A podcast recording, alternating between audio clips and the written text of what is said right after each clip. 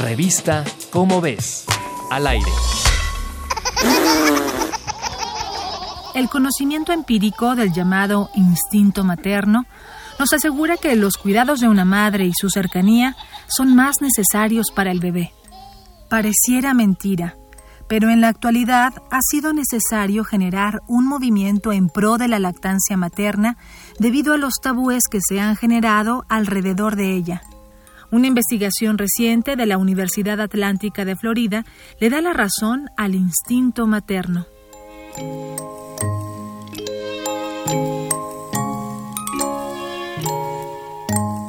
La investigación se realizó con 33 madres y sus bebés divididos en dos grupos, madres de cuidado canguro y un grupo de control.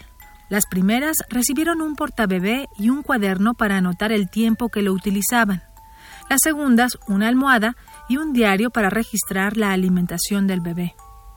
Se encontró que en los bebés de cuidado canguro, donde hay contacto directo piel con piel, tuvieron un mejor desarrollo neurofisiológico relacionado con la confianza, el altruismo, la formación de vínculos, la empatía y el apego. Estos resultados pudieron obtenerse al ponerle a los bebés gorras de licra flexible para medir su actividad cerebral por unos minutos, así como la oxitocina en sus muestras de orina y cortisol en la saliva. Los bebés de cuidado canguro mostraron más oxitocina y menos cortisol, lo que significa mayor bienestar y menos estrés.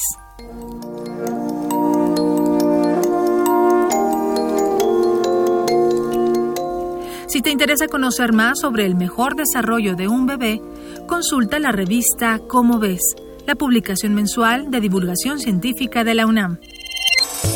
Revista Cómo ves. Al aire.